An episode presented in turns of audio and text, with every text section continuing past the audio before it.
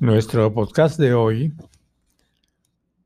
les habla Héctor Béjar, se refiere a la educación pública. La educación es una necesidad social. Sin realizarla, la sociedad no podría existir. Es una relación entre los antecesores y las generaciones presentes. La educación tiene varias vías. La familia, la escuela, los medios de difusión hoy día, el cuartel, en el caso de los militares o la gente que hace servicio militar, la fábrica para los obreros, la calle, la sociedad misma. La escuela solamente es una de las formas de educación, no es la única.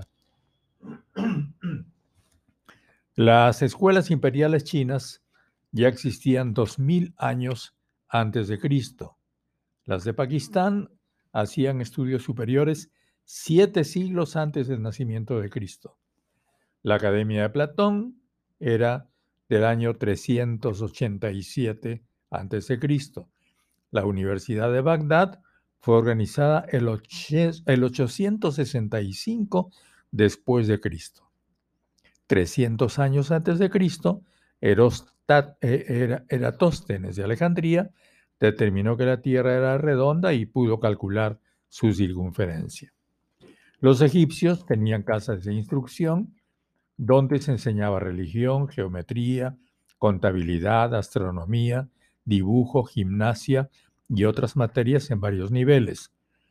Los maestros pertenecían a la casta de los sacerdotes. Los gurúes o maestros indios solo educaban a las tres castas superiores, sacerdotes, guerreros, artesanos y o comerciantes. La educación hebrea era familiar al comienzo de la vida y religiosa en todas sus etapas. Roma educaba solo a sus patricios. Los maestros eran esclavos. En la Edad Media hubo artes liberales y serviles. Las artes serviles eran lo que ahora llamamos oficios, destinados a la clase inferior. Las artes liberales eran siete, divididas en trivium y quadrivium. Trivium, gramática, dialéctica y retórica. Servían para cultivar la elocuencia, el arte del convencimiento. Quadrivium, aritmética, geometría, astronomía, música. Esas eran las ciencias. La música era incluida en las ciencias porque tiene una base matemática. Las escuelas monacales de la Edad Media preparaban a los monjes que se enclaustraban y a los sacerdotes que estarían compartiendo con todos los fieles el mundo. Las escuelas palatinas recibían no solo a los aspirantes a sacerdotes, sino a los aristócratas. Se educaba a los aristócratas en varios niveles, a ser caballeros, es decir, a comportarse como nobles, danzar, normas de cortesía, montar a caballo, pero también combatir. La lectura de las escrituras pertenecía a un nivel superior y todo se estudiaba en latín. Las primeras universidades en Occidente surgieron alrededor del siglo XII, a manera de corporaciones en que jóvenes aristócratas contrataban a sus maestros que eran de condición socialmente inferior. En el siglo XVI, cuando la Reforma Protestante logró la interpretación libre de las Sagradas Escrituras, llevó a la lectura de textos, y la Contrarreforma, para combatirla, condujo a la educación a la que se dedicó la orden jesuita, que era el ejército ideológico del Papa. Los ingleses Andrew Bell y Joseph Lancaster promovieron la enseñanza mutua, de discípulo a discípulo, buscando un efecto multiplicador. El suizo Johann Heinrich Pestalozzi enfatizó el desarrollo del alma del niño mediante el afecto, la benevolencia y la firmeza. La italiana María Montessori se dedicó a los niños anormales, mentalmente perturbados. Eran llamados anormales en esa época. Y mostró que podían ser aceptados y educados. El norteamericano John Dewey postuló el método de aprender haciendo en la creencia de que la sociedad necesita no solo conocimientos teóricos, sino trabajo. El suizo Jean Piaget puso énfasis en el desarrollo de la psicología del niño como base para su educación desde el periodo sensitivo motor hasta la abstracción. La revolución industrial hizo necesario que los trabajadores sepan al menos leer y calcular para que puedan manejar las máquinas. Poco a poco, la idea de una educación necesariamente abierta en beneficio de la sociedad fue ganando terreno. La educación se fue democratizando. También se industrializó. Grandes contingentes de niños y niñas llenaron establecimientos cerrados a los que llamamos escuelas, donde se imparten conocimientos en diversos niveles, según la edad, bajo una disciplina muy similar a la militar. Hileras de alumnos y alumnas, formaciones, himnos, órdenes, marchas. El austriaco Iván Illich criticó este sistema basado en la disciplina jerárquica y en su libro La sociedad desescolarizada criticó los programas obligatorios y se atrevió a decir que los lugares menos adecuados para obtener educación son las escuelas. En la misma época, el brasileño Paulo Freire practicó la educación liberadora desescolarizada con niños y adultos, en la que la alfabetización formaba parte del proceso de concientización y toma de conciencia de la realidad. La Conferencia Mundial sobre Educación para Todos se realizó en Jomtien, Tailandia, en 1990. Se acordó universalizar la educación primaria y reducir masivamente el analfabetismo para el año 2000. Se encargó la conducción del proceso a la Organización de las Naciones Unidas, UNESCO. En el Perú, la ciudad de Trujillo fue la primera ciudad donde se instituyó un colegio cuando llegaron los españoles. Como en otras sociedades, en la sociedad precolombina, la educación más esmerada estuvo reservada a las clases altas. La educación en la colonia tenía un nivel primario popular y era impartida en familias y gremios.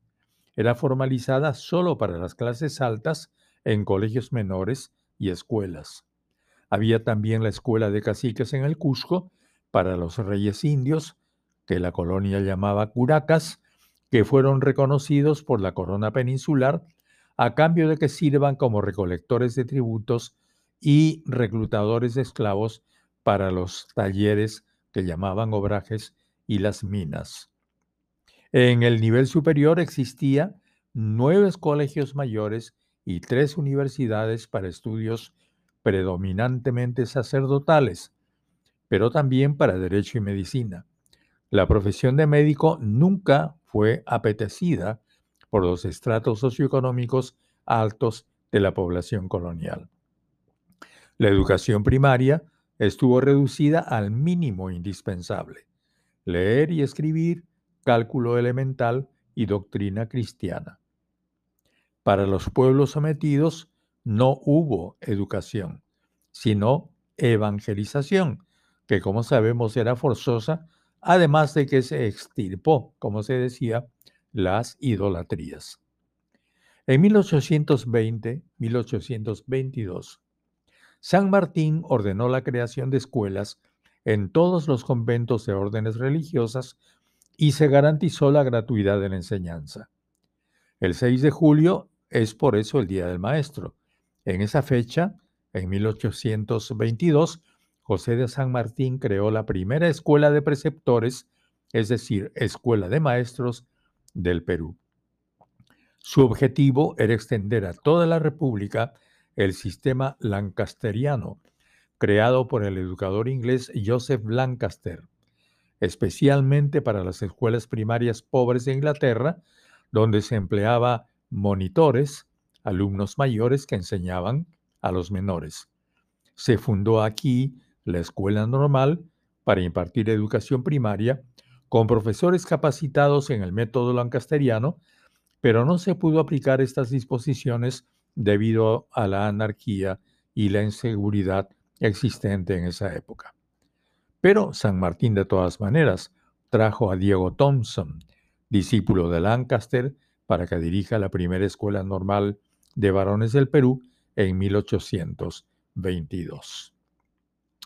En una sociedad que consideraba que la suerte de las mujeres jóvenes dependía del padre o los hermanos mayores y las casadas dependían del marido, la educación era orientada al matrimonio.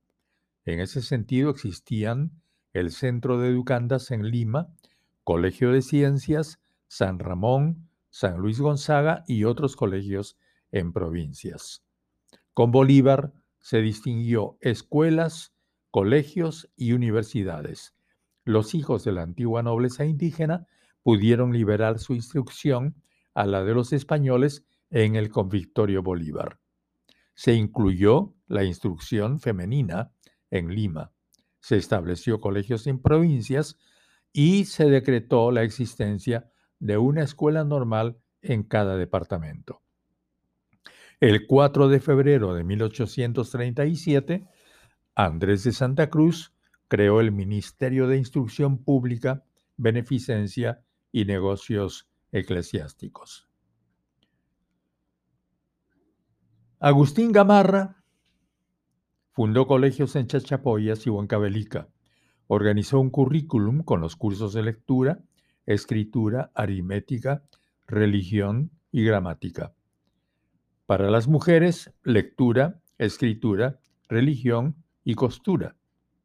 Ramón Castilla promulgó en 1850 el Reglamento General de Instrucción Pública, unificando el plan de estudios de toda la República. Se dejó de lado el sistema lancasteriano y se reformó en sus tiempos la instrucción pública con la ayuda de misioneros alemanes, francesas, franceses y belgas. Mariano Ignacio Prado centralizó la educación en el Ministerio de Instrucción Pública. Estableció que los gastos de instrucción se repartan entre gobierno central y municipalidades y organizó la Escuela Normal de Mujeres y la de Varones. José Balta hizo instalar escuelas gratuitas en las capitales de distritos.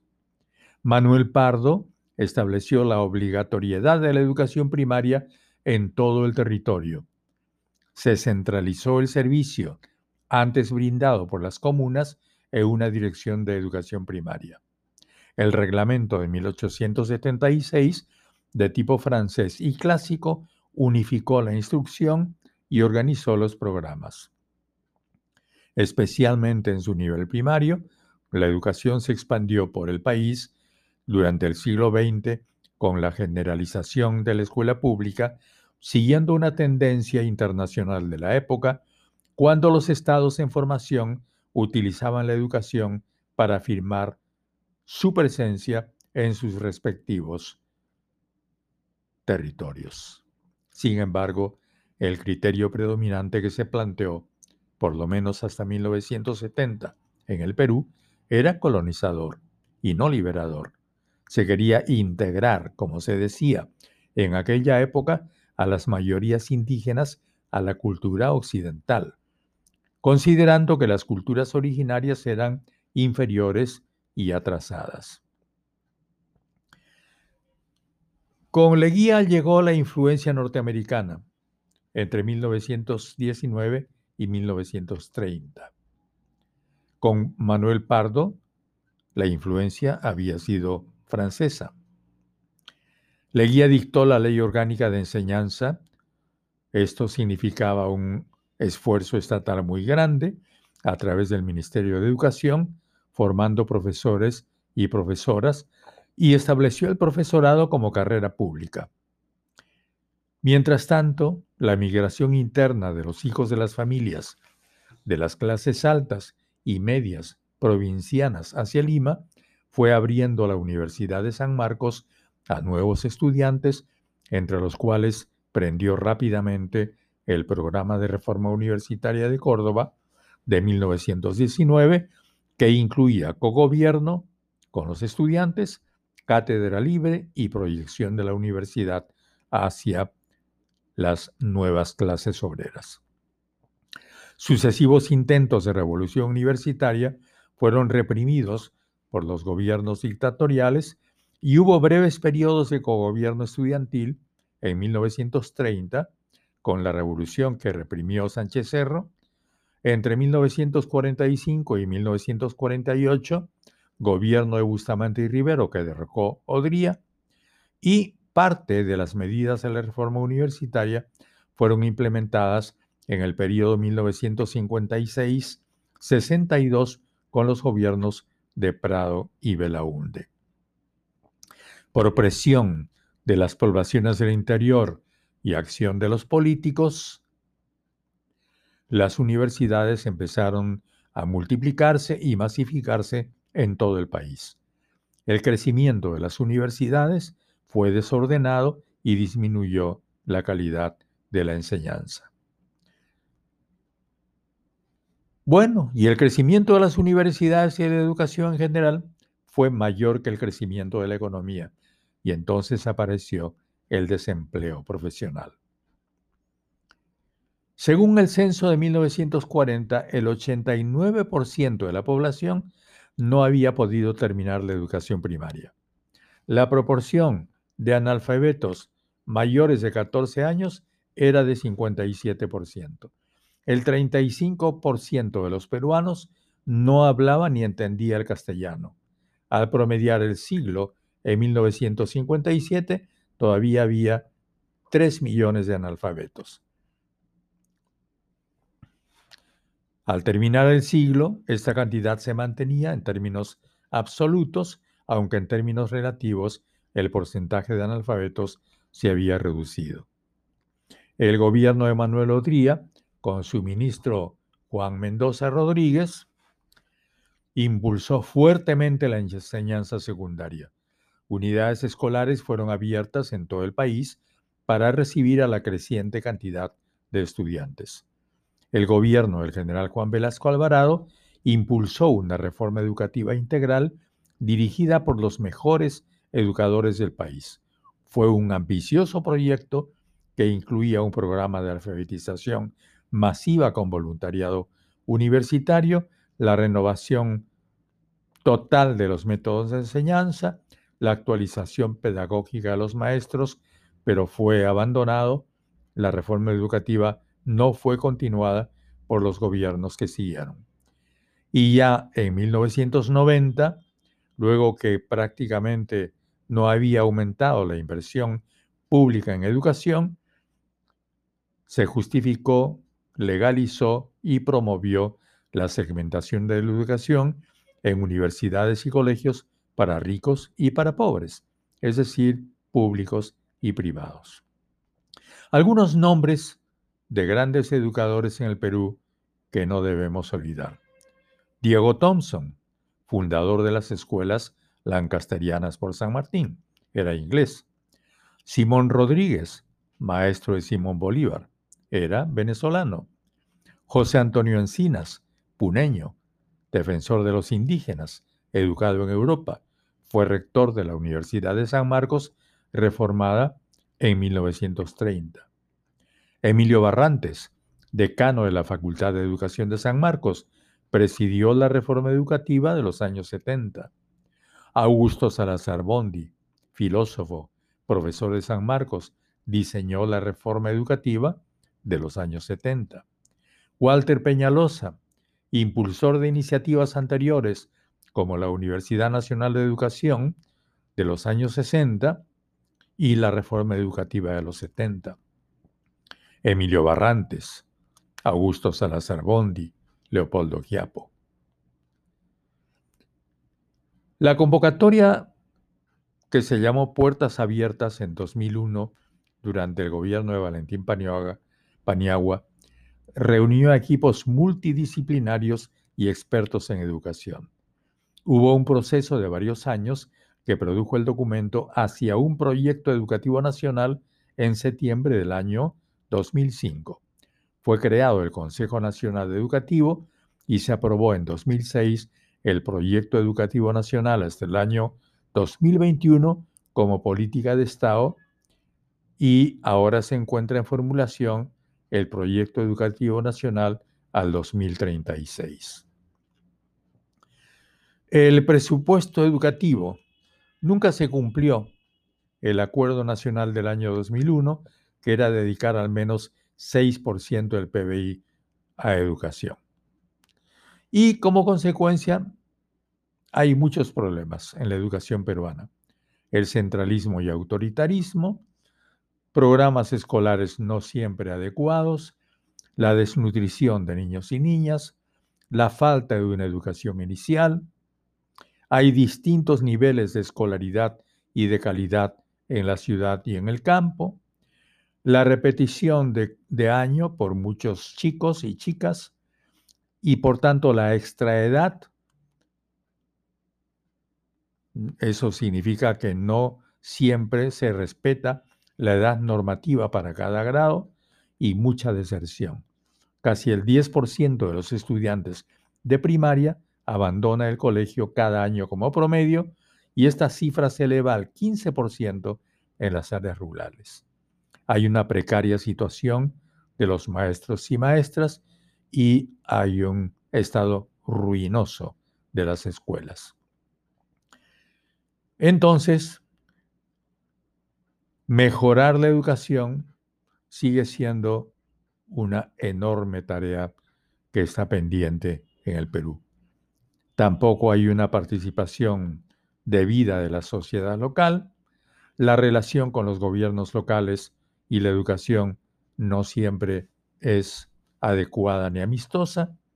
Y finalmente todo esto se agravó con la aparición de la pandemia, en que el Perú se vio súbitamente enfrentado a la imposibilidad de hacer reuniones presenciales.